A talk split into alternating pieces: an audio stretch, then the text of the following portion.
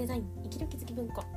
ミラクルデザインとは北鎌倉で個人事業主向けのイメージデザインを行う原田雅の野望です。そんな私が日々生活する中で思う役に立たないかもしれないけれど止めておきたい心のピンをお届けしています。はいこんにちは。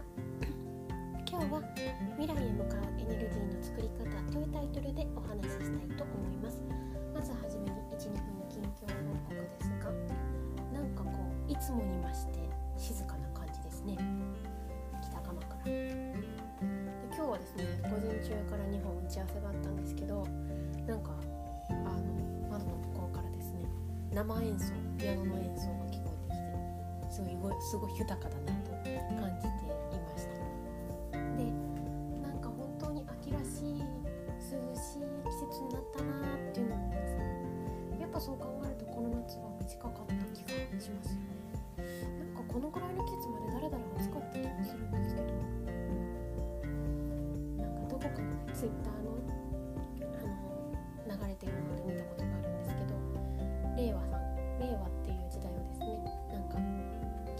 してるんですよ。でこの令和さんはですねまだ新入りなわけですよね。平成とか昭和とか。あそれ漫画になってるんですけどね。昭和とか大正とか平成とかが自擬人化されていて、まあ、それで言うと平成が一番こう令和に伝えなきゃいけない先輩ででその令和がですねあのまだ若いからなんか「夏だよ。ああ、えー梅雨だよ。はいわかりました。雨降らします。はい、えー7月からはな梅雨は明けます」とか「あ8月から夏です8月です9月ですはい冬です」みたいな「秋ですか」っていう風にこうなんだろうきっちり変化しすぎていやそんな風に変化するもんじゃないだろうってこう平成が怒られてるみたいななんかそんな図があったんですけど面白いですね。はい、で今日のタイトルなんですけど「未来へ向かうエネルギーの作り方」っていうので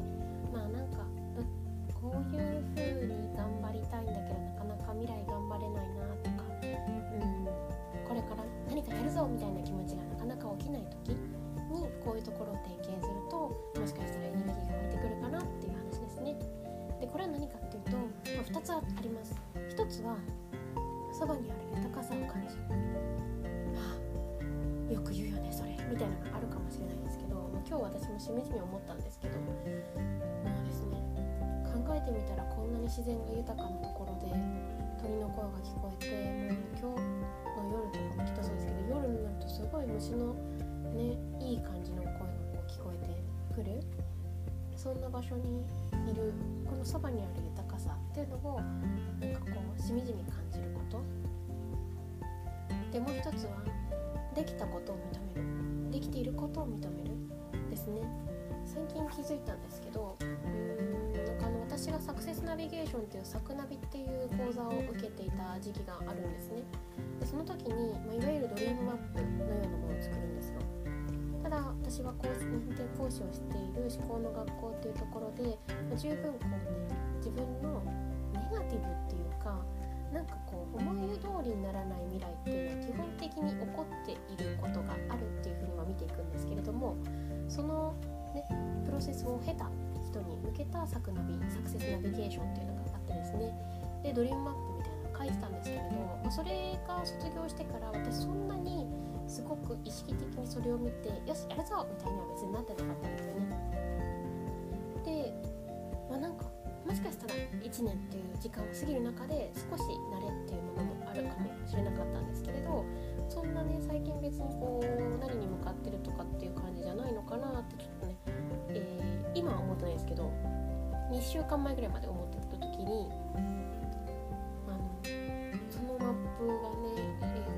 外の人が来るとちょっと恥ずかしい内容なので押し入れに入ってたわけなんですけど、まあ、出てき出した時に結構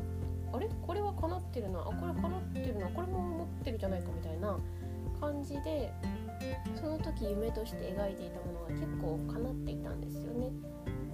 でそれってあ私またできたことを認めてなかったなっていうふうに思ったんですよ。でこのできたことを認めるっていうエネルギーがたくさん溜まると未来へもできるっていうことが溜まってくるなっていう感じがするんですよね。だから未来に対して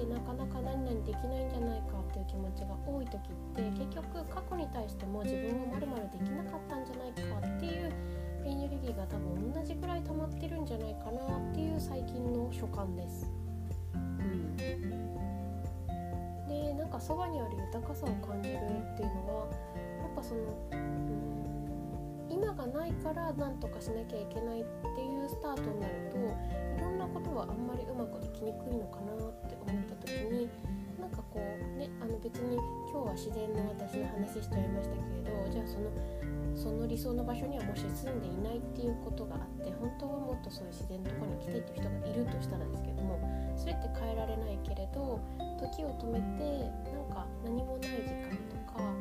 音楽を静かに聴く時間っていうのはなんかまあスマホを持っていたらきっとできることだと思うんですよね。っていうのでなんかそのゆっくりできる5分でもで音楽になんか集中して聴ける5分とかっていう時間を感じることがあのなんだろう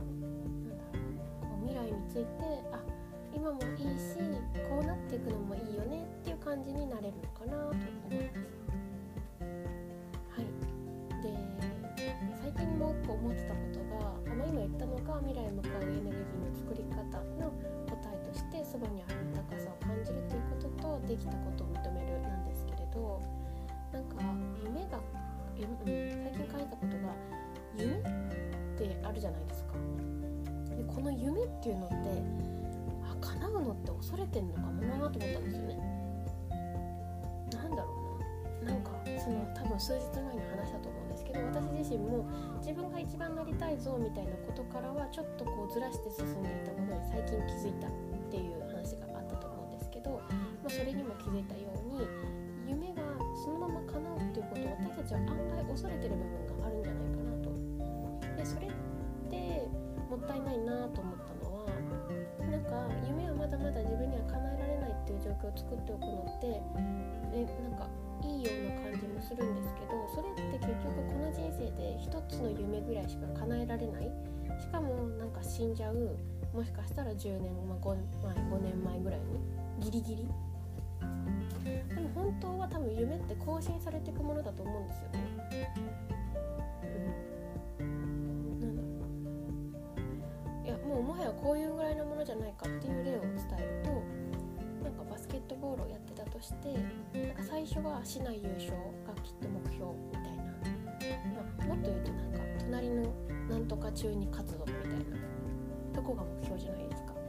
でそれを遠い遠いっていう夢にしておくのがなんかどっちかというと日常生活的な目標の感じでだけどスポーツで考えてみた時に3年後も同じ夢なわけがないんですよね。なんか勝ったとしても負けたとしても、まあ、1回勝ったっていう経験が起きてでしない大会っていうのがあってでなんか交流会みたいな大会があってで中学だったら中大連とか高校だったらインターハイみたいなそういうものがあったりするわけですよね。うん、なんかその夢って基本は更新されていくものであるからきっとそれてるのはもったいないなというふうに思ったっていう話ですね。はい。それでは皆さん聞いていただいてありがとうございます、えー、良い連休をお過ごしくださいバイバイ